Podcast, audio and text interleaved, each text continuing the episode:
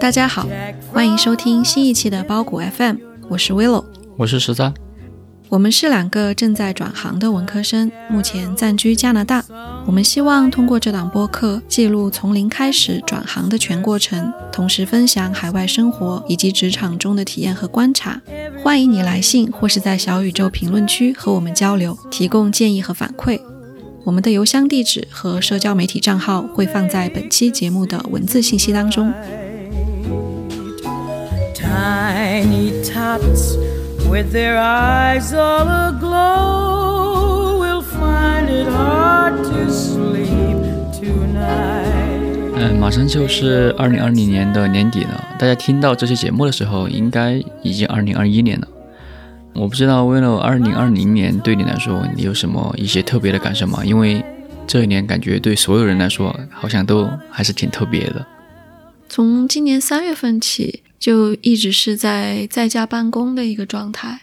其实到现在这么久的时间了，从最开始的不停的去查新冠病例的数据，到现在基本上我都不怎么去看了。虽然说现在第二波疫情又到了一个比较严重的时候，对，但是就整个有一点麻木的感觉了。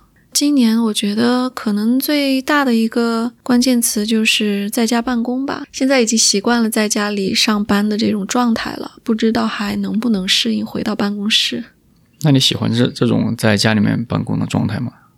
还挺喜欢的，因为一开始我觉得你是不太喜欢的，是吗？对，最开始你会说天天待在家里面，感觉也没有和同事有这种面对面的交流，有些事情感觉只是如果说用 Zoom 来开会的话，好像它的那种效率不是那么高。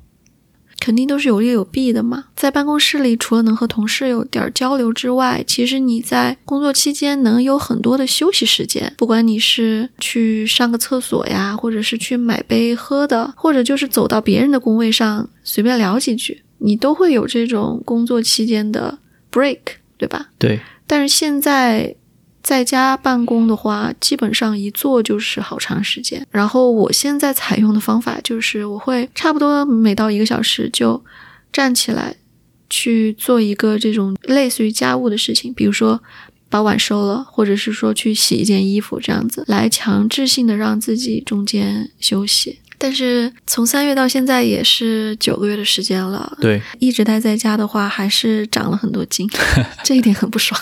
可能理想的状态是一周能够有两天左右在家办公，两到三天，然后另外两天在办公室会比较好。我相信很多人都是这样想的。那你有什么特别的感受吗？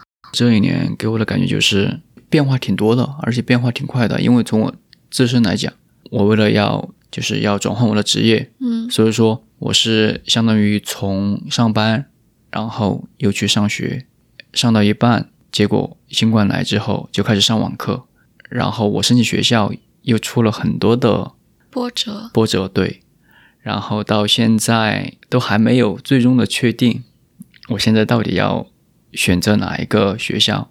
所以说，我觉得就是所有都变化很快，然后也很多都不确定性。其实我不是一个特别喜欢这种对这些事情自己没有把握的人，嗯但是确实经历过这些之后，在这一年里，可能我感觉我还是学会了找到一种方式来面对这些。我觉得我的心态变好了很多。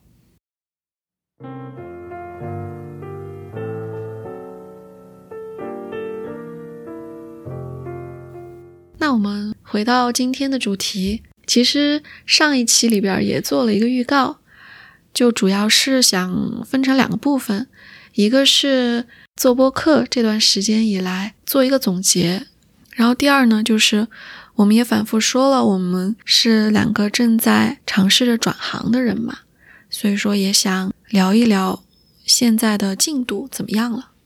那么，要不我们先聊聊播客？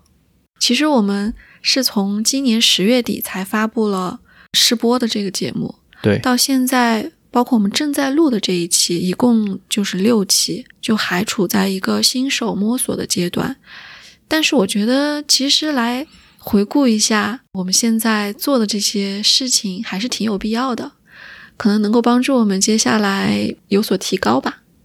是，就是这么短短的两个月时间，因为刚刚开始做，然后。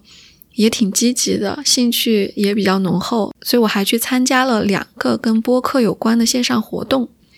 第一个是在豆瓣上看到的，当时有一个硅谷的华人社团，他们组织了一个播客活动，然后请到的是 JustPod，也是忽左忽右和去现场这两档播客节目的主播杨一。当时我是刚刚录了第一期试播。然后就特别想知道怎么样才能做好一档播客嘛。嗯哼。那一次活动其实是晚上十点到十二点，就时间上也挺晚的，但是我就注册了。但实际上去了之后才发现，其实那一期的内容不是说教大家怎么做播客，而是主要分析就是现在中文播客的一个现状，然后跟美国的播客市场做对比，这样，因为。就是杨一，他除了 JustPod，还有他的两档节目，他其实也做了一个，嗯，中文播客的这种线下的行业会议吧，算是叫 Podfest China。他们去年也发布了中文播客收听的这样一个调查报告。虽然说这个内容和我预期的有一点差别，但是还是了解到了一些信息吧。一个就是说。二零二零年，其实从二零一九年吧，到特别是今年二零二零年，嗯，算是中文播客的一个爆发性增长吧。嗯哼，他有分享一个数据，有一个播客的网站叫 Moon FM，然后它上面这个数据我不知道是从哪里来的，但是就说二零二零年，嗯，新增的中文播客有六千多个。那之前呢？它二零一九年显示新增的数量是一千三百多，你看这个数据图就可以发现，这个二零二零年是一个陡增的状态，所以说竞争非常激烈。嗯，虽然说有这么多播客，但是中文播客现在还处于一个类型比较单一的状态，就是绝大部分都是谈话类播客，而且都是这种社会与文化类的，包括我们这个当时上架的时候，我也放在了。社会与文化下面的 personal journal 里面了，就是像个人日记这样。嗯哼，对。然后相比起来，美国它的播客市场因为发展时间已经比较长了，所以就是属于一个百花齐放的状态。嗯哼，美国听众的收听偏好也是更喜欢去听新闻类的以及犯罪类的这种节目，也就是这种第一是可以获取资讯的，其实相当于报纸嘛。第二种你说的这种就是有一点电视剧类型的，其实是用听的形式，对吧？对。但其实这种确实在国内还比较少。现在第二点呢，就是国内的这些播客很多也是从我们这样以前听播客的爱好者，因为喜欢，然后开始自己做播客，所以说很多都是就是专业度不够吧，只能这么说。然后。嗯，相比起来，美国他的做播客的这群人，他们以前很多就是从地方或者是国家的这种广播频道 NPR，嗯，这样的机构出来的，所以说他们本身的那种专业化程度比较高。最后一点给我印象比较深的就是，它有一个美国播客的产业链。它是一条完整的产业链，就是说你有节目，有广告主，然后也有专门针对播客或者音频内容的这种广告公司。嗯哼，这方面我觉得对于国内今后的播客行业的发展来说，可能也会慢慢出现这种专门代理音频广告的这样的公司。对，就是这里，因为我之前啊上课的时候，老师有推荐一本书给我，叫《Under the Influence》还是《Behind the Influence》，我忘了具体名字。它里面就讲到了美国的这个 radio 广播发展的一个历史。其实我觉得广播和播客就是还是有很多的重叠的嘛，因为美国它这个 podcast 它发展的起点就不一样，因为美国是广告业发展的最早的国家，他们的播客是广告主。先找上他们，可能是广告主说我需要制造什么内容，然后你帮我去做，然后我在正式上线之前，我就会找到我以前合作的广告主，然后他们资金就会先进来，所以说，就是他们的产业链确实是完全和我们的起点是不一样的。就是中国现在还是很个人的比较多，personal 是更多的。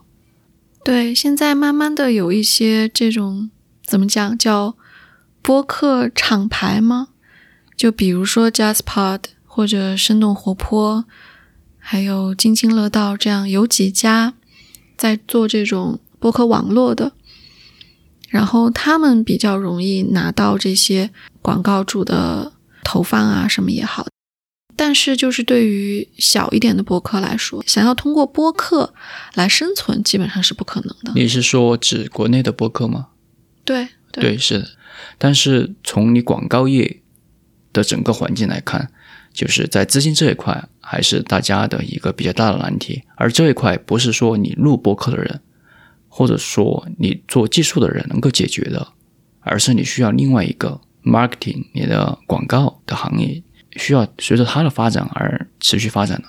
其实那天听完整个讲座之后，我有一点受挫。一个是因为到那天我才意识到新增的播客量这么多，那我们只是这么多里边其中的一个。然后就是你要让大家发现你的可能性就更小了。然后其次呢，因为杨一他也是从传统的专业媒体里出来的人，所以他对于节目质量的要求标准肯定也是比较高的。因为现在其实你看，觉得这个播客发展的很火，所有的这些大厂也都想开始做播客，包括前两天小宇宙的工作人员还在微信上问说：“你们想不想上 QQ 音乐？”就是所有的人都在想分播客这个一杯羹，但是播客越来越多，其实听众的增长并没有那么大。包括你怎么让现在不听播客的人去接受播客？嗯，他们可能不太理解这个是个什么样的概念。然后他说，你如果让大家去下载小宇宙，然后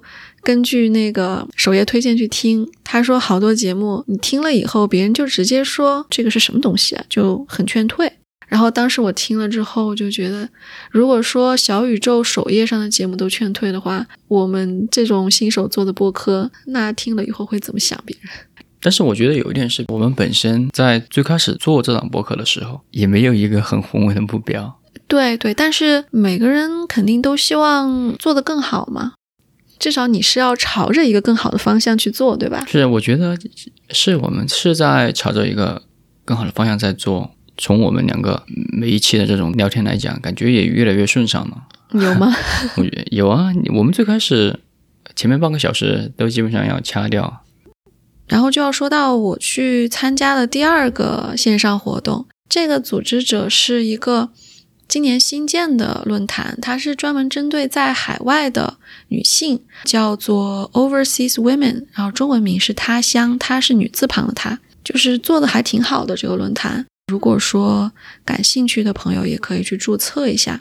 然后他们是请到了几个正在做播客的女性来分享一些经验吧。第一个分享的是《杠上开花》这个节目，两位主播都是在美国，听上去是科技行业工作的。我觉得特别厉害的一点是，他们就是两个人在全职工作的同时，然后一直都保持每周更新。他们就分享了自己用项目管理的方法。来管理他们的这个博客，然后怎么样提高效率，怎么样节约时间，就还挺值得借鉴的。第二个的话就是闭门造车这个节目的主播，他分享的是用各种各样的方式去推广他的博客，基本上所有的推广方法只要是免费的，他都试了，并且他也上了喜马拉雅，注册了微博，然后也注册了推特，就是使用下来，然后他分享他的这种。成果，然后因为我其实做播客以来就一直都在想，我们到底要不要上喜马拉雅，到底要不要传到网易云音乐，到底要不要开一个微博，要不要做公众号，然后这个问题就一直困扰我。听了他的那个分享之后，我觉得也暂时给了我一个答案。答案是什么？现在这个放到接下来说吧。好。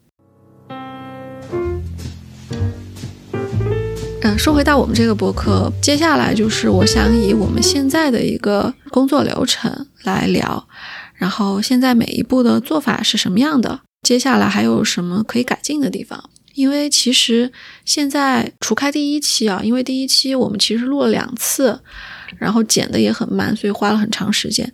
现在的话，基本上每一期从最开始选题到最后发布，应该要花个十来个小时的时间。所以说，我觉得如果我们能够提高这个效率的话，也也还是蛮重要的。是，但是这里我没有太多发言权，因为确实我对这个播客整体的这个。剪辑后期应该说没有什么贡献，全是你在弄。啊，目前是这样的，但是希望明年我们可以有更平均的任务分配。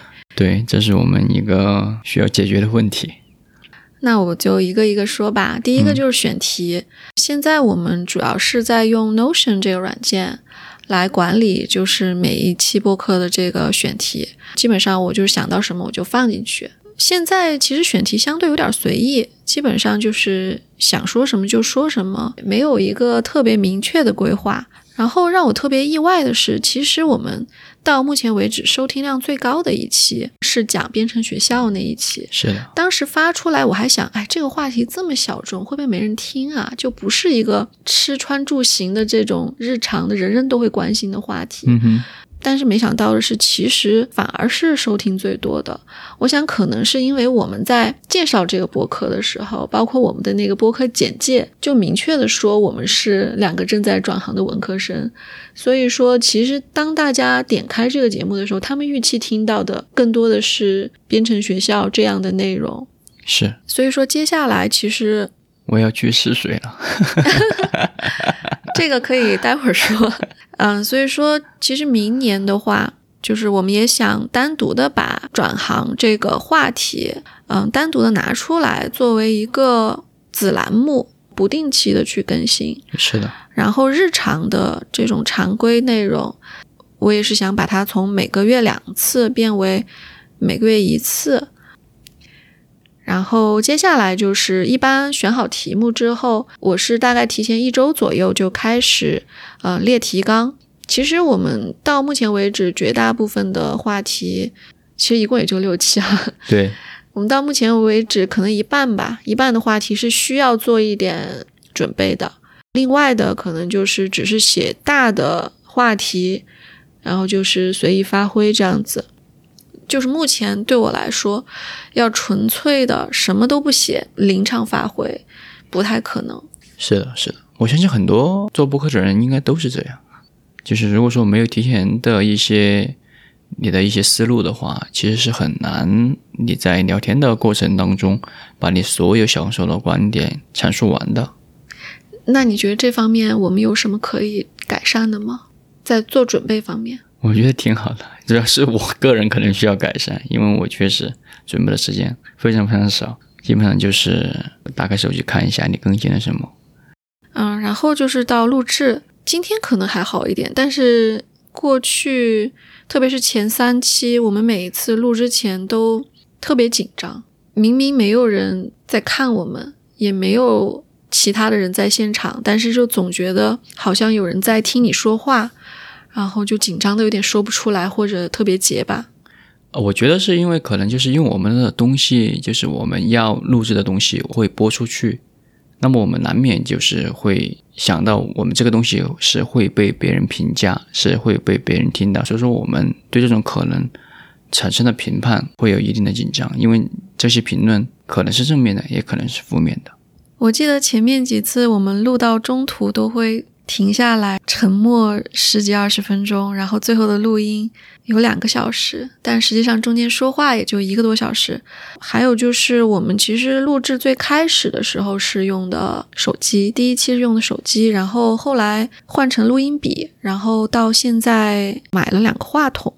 基本上我们做这个播客就是想能不花钱尽量别花钱，因为。不会有什么回报嘛，所以说尽量都是用免费的东西，唯一的花费就是买了两个话筒。今天这一期的录音是加上了这个海绵，这个叫什么来着？专业的术语叫什么？我也不知道，忘了。就是目前的话，剪辑，然后选音乐，到后面写这个 show notes 都是我自己在做。刚开始的时候花的时间特别长，就第一期。光剪可能就剪了有七八个小时。对，现在效率有一点提高，但是总的来说，剪辑都是就是一期节目整个制作流程中最耗费时间的。是的，简单说一下我现在就是剪辑的步骤吧。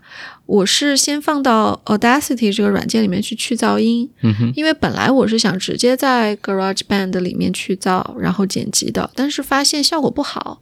Audacity 就是你放进去，然后点两下就能去掉，而且效果也挺好的。我现在就多这么一个步骤，然后完了之后就还是用苹果自带的这个免费的音频软件，啊、去剪。刚开始的时候我也是没经验，第一次剪的时候就想特别注重每一个细节，就开始去剪那些停顿或者是语气词，比如说然后就是所以说，然后 所以花费的时间特别长。现在我就是第一次先粗剪，把大概想要保留的内容剪出来，呃，完全忽略细节。然后第二次的话再去细剪，基本上我会过个三到四遍，最后一遍的时候再来调节音量啊什么的，包括什么渐入渐出之类的，然后发给你听。然后你听了以后，嗯、再最后调整一次。然后接下来我会导入另外一个在线的自动后期软件，叫 Audio，哎，是不是叫这个名字啊？Audiophonic。嗯、如果有错的话，嗯，我也会放在那个链接里边儿。然后它是每个月可以免费用两个小时，自动的给你做这个叫标准化和压缩。具体的原理我也不是很懂，总之就是让音频的声音变得更好一点。哎，这个我之前我剪的时候，我就是直接在 Audacity 里面弄的。对，Audacity 也可以做，但是我就不想用 Audacity，因为 Audacity 的界面太丑了。我就想，那既然这个网上的软件可以免费两小时，那我就用呗。嗯，但是目前的问题就是我剪的还是挺慢的，而且有的时候有点儿过头了。包括我发给你听，你就说你这个 两句话之间的间隙完全都剪掉了。是，有时候是有一点。嗯，就不太自然，整个语速、节奏什么的都不太自然，这个还得提高。另外的话，我也想接下来我们变成月更以后，我们可以一人负责一期的剪辑。你怎么你笑啥？没什么，可以。其实不是我不愿意剪，是因为每次你就先自己剪了。那我想要在那个 deadline 之前把它做好呀。嗯、然后剪辑完了就是发布。呃，我们现在在用的是一个播客托管平台，呃，是一家美国的公司叫 Red Circle。这个公司好像特别小众，我也不知道怎么回事儿。当时我在 YouTube 上就搜啊、如何制作播客，然后看了几个，他们就还都挺推荐这个 Red Circle 的。嗯，我就自己去研究了一下，发现也挺好用的。我知道很多人就是当他们在选择免费的托管平台的时候，首先考虑的都是 Anchor，是，因为 Anchor 它已经被 Spotify 收购了嘛，也是很大的一家公司。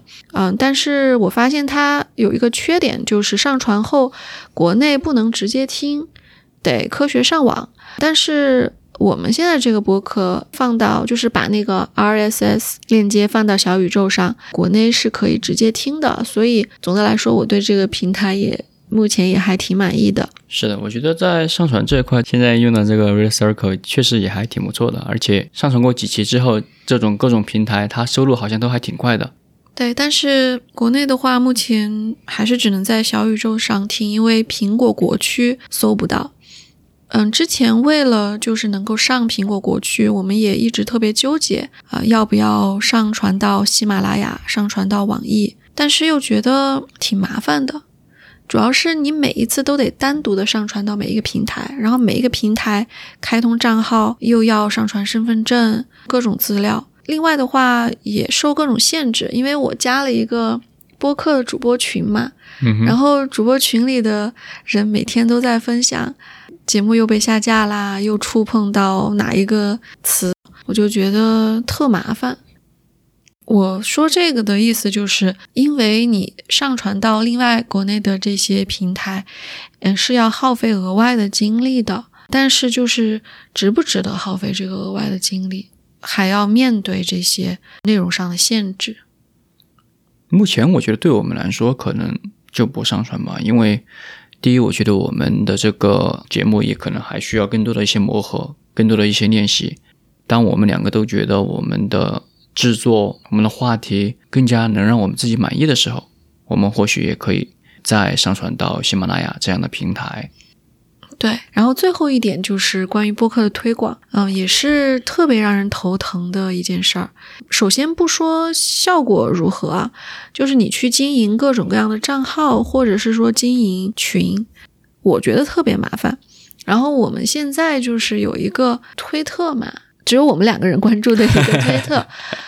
其实当时在 Twitter 上建这个账号，主要也是因为我想微博我可以用自己的微博来推广一下。如果再建一个专门的微博账号，你也不知道会有多少人来关注，对吧？最重要的就是我觉得人的精力都是有限的，所以当时也就是想集中精力做一个账号就可以了。我现在的想法是想把主要精力放在提升。播客整体的质量上边，从内容和音质上面提升。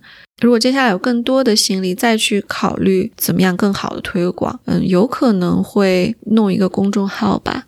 因为公众号的话，也可以也可以上传音频，这样的话也多一个地方可以听嘛。我以为你要说，因为公众号可以收打赏。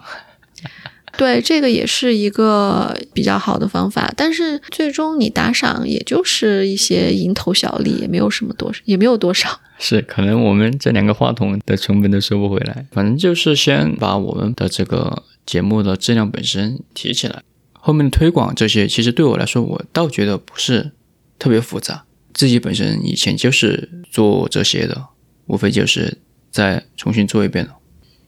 好吧。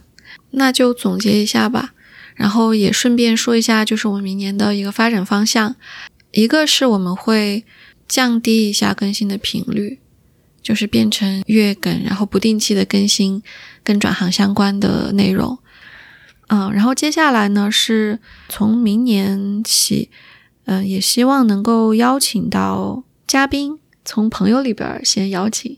对，其实一直都有这个想法，因为感觉。好像大家都在邀请嘉宾，而且我感觉我们身边也有很多朋友，好像也有很多故事，或者说是他们也有很多值得我们学习的一些想法、一些理念。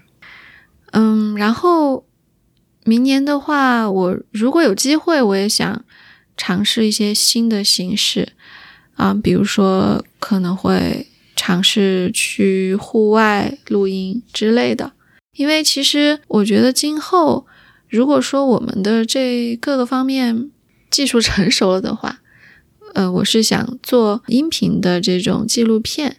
我也跟你说了嘛，今年的那个苹果加拿大区的年度播客叫 The Hopeful，他就是一个，他都不算是一个播客行业里的人，他好像是个作家吧，嗯，就想记录自己父亲从伊朗，然后历尽千辛万苦到加拿大来经历的这些坎坷。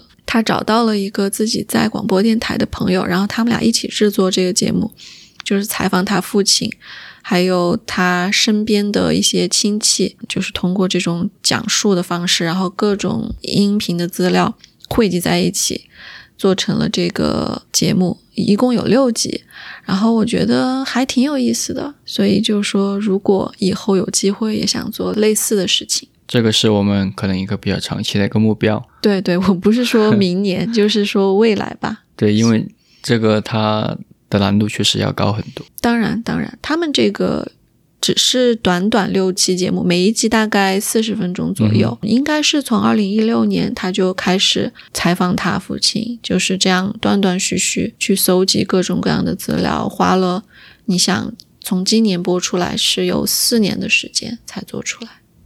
对，然后明年的一个小目标是想给包谷 FM 做一个网站，有一个好处可能是不知道啊，希望能够就是提升我们在搜索引擎的这个排位吧，也能够让你这个东西显得更加专业一点儿。嗯哼，然后另外的话，也是希望能够把这个网站作为一个我们的项目放到未来的 portfolio 里面去，是对于你之后去找工作也有一定的帮助吧。是，希望是是这样。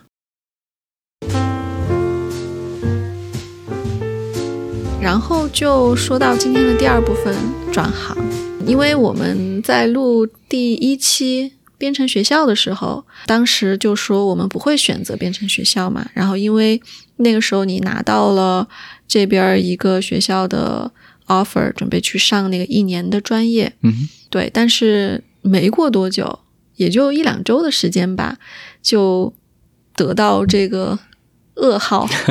对，因为其实那个专业是学校新开的，对，估计是他们招生方面遇到一些问题，人没有人数没有达到预期，然后他们就发通知说暂时不开了，这个专业停了。对，所以就打乱了你整个计划，因为当时这个是你拿到唯一的一个 offer，已经接了 offer 了，正准备交学费。是就跟我呃这期节目最开始说的一样，就是感觉今年有特别多的变化，那么这些特别多意想不到的特别多的变化，其实都是比较负面的。本身要去上一月份的专业，结果现在学校的这个专业被暂停，告诉我的时间也比较尴尬。我升其他学校预留给我的时间也不多，最后我一开始确实就是心里面不是太想去编程学校，因为我还是觉得你在本地的这种 college 里面学，至少你所有的老师的资源啊，然后同学都是本地的，可能对今后找工作会有帮助。但是现在因为这种情况，各种意想不到的情况，现在就只能上编程学校。但是自己心态上面也有一个调整。就觉得说是，反正都是学一门技术嘛，不管在哪里学，只要你自己认真，都还是可以。而且自己之前对于编程这一个有一点抵触，觉得可能它不是特别适合我，就是和我自己喜欢的东西太不一样了。但是后面接触到，特别是我最近在上一个 Udemy，就是一个在线的学习平台的关于 Web Development，就是网页制作的一个课。学起来就觉得，哎，好像还挺有意思的。那个老师在我在正式看他的视频之前，他就先来了一个三十页的 PDF 给我看，然后当时我就觉得，我靠，三十页，而且是全英文，就一开始还觉得有点劝退。结果我看了第一页之后，我就觉得，哎，好像还挺有趣的，我就一直看，一直看，一直看，一直看。就那天很快就把这三十页看完了，然后就开始学。我觉得都好像后面又找到这样的一个兴趣。现在我接下来的打算就是选择一家 bootcamp，现在应该有有一个比较倾向的了，但是还没有最终确定。在这之前还要疯狂的赚学费，因为正如我们之前所说，编程学校的学费确实挺贵的。之前在 YouTube 上看一些人分享，就是他们去上的体验也是。其实他讲的内容，现在你在网上也能免费的学习，就所有的资料，其实你都能在网上找到。但是他 Bootcamp 就是给你一个固定的时间，相当于给你一个 deadline。大家不是都说 deadline 就是第一生产力吗？是。然后他又让你花费大量的金钱，所以就逼迫你在这个短的时间内，就是高强度的学习。对，是，嗯，是。啊，我补充一下吧，就是就是明年这个转行呢，我们这个栏目，因为我现在是真正的要我要去当一块试验田呢，就是确实我们为什么要想要单独的做转行的这一个栏目，可能对我的想法说是我真的在我的 offer 拿到之后，然后学校告诉我专业不开的时候，我当时心情是真的还是挺不是说非常的伤心吧，就是还是有一点情绪的波动。但是毕竟也之前经历了那么多事情，其实也还好。那么问题出现了，那么就是要解决问题嘛。在解决问题这个过程中，就是我会发现，好像关于 bootcamp 亲身经历的这种分享，其实真的很少。我觉得特别在中文世界里面，很少，确实很少。我在推特上关注了一个女生，她是通过这种方法成功转行的。我确实发现这个里边确实存在一个鄙视链。如果你是编程学校出来的人，自己都觉得自己低人一等，就是在正规的，比如说四年的这种 CS 专业出来的人面前，Bootcamp 出来的人，他有一点自卑的感觉。像这个女生，她的推的签名就是什么“弱鸡程序员一枚”，就是好像自己把自己放的比较低。当然，他这样说其实也是一种自我保护，因为这样说就说明。网上真的是有一些人在贬低或者是攻击从编程学校出来想转行的这些人，所以如果说我们进行这样的分享，也是希望能够给有这样想法的人多提供一些参考的实例。对，希望最后是成功的实例，而不是失 失败的实例。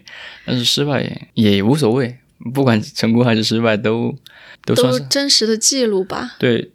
我觉得可能也是因为你刚刚说的这一点，可能读 bootcamp 的人可能觉得自己只读了三个月，就是比不上别人读三四年的，可能就不是很想分享，或者说怎样。但是你的市场上面需要什么样的人？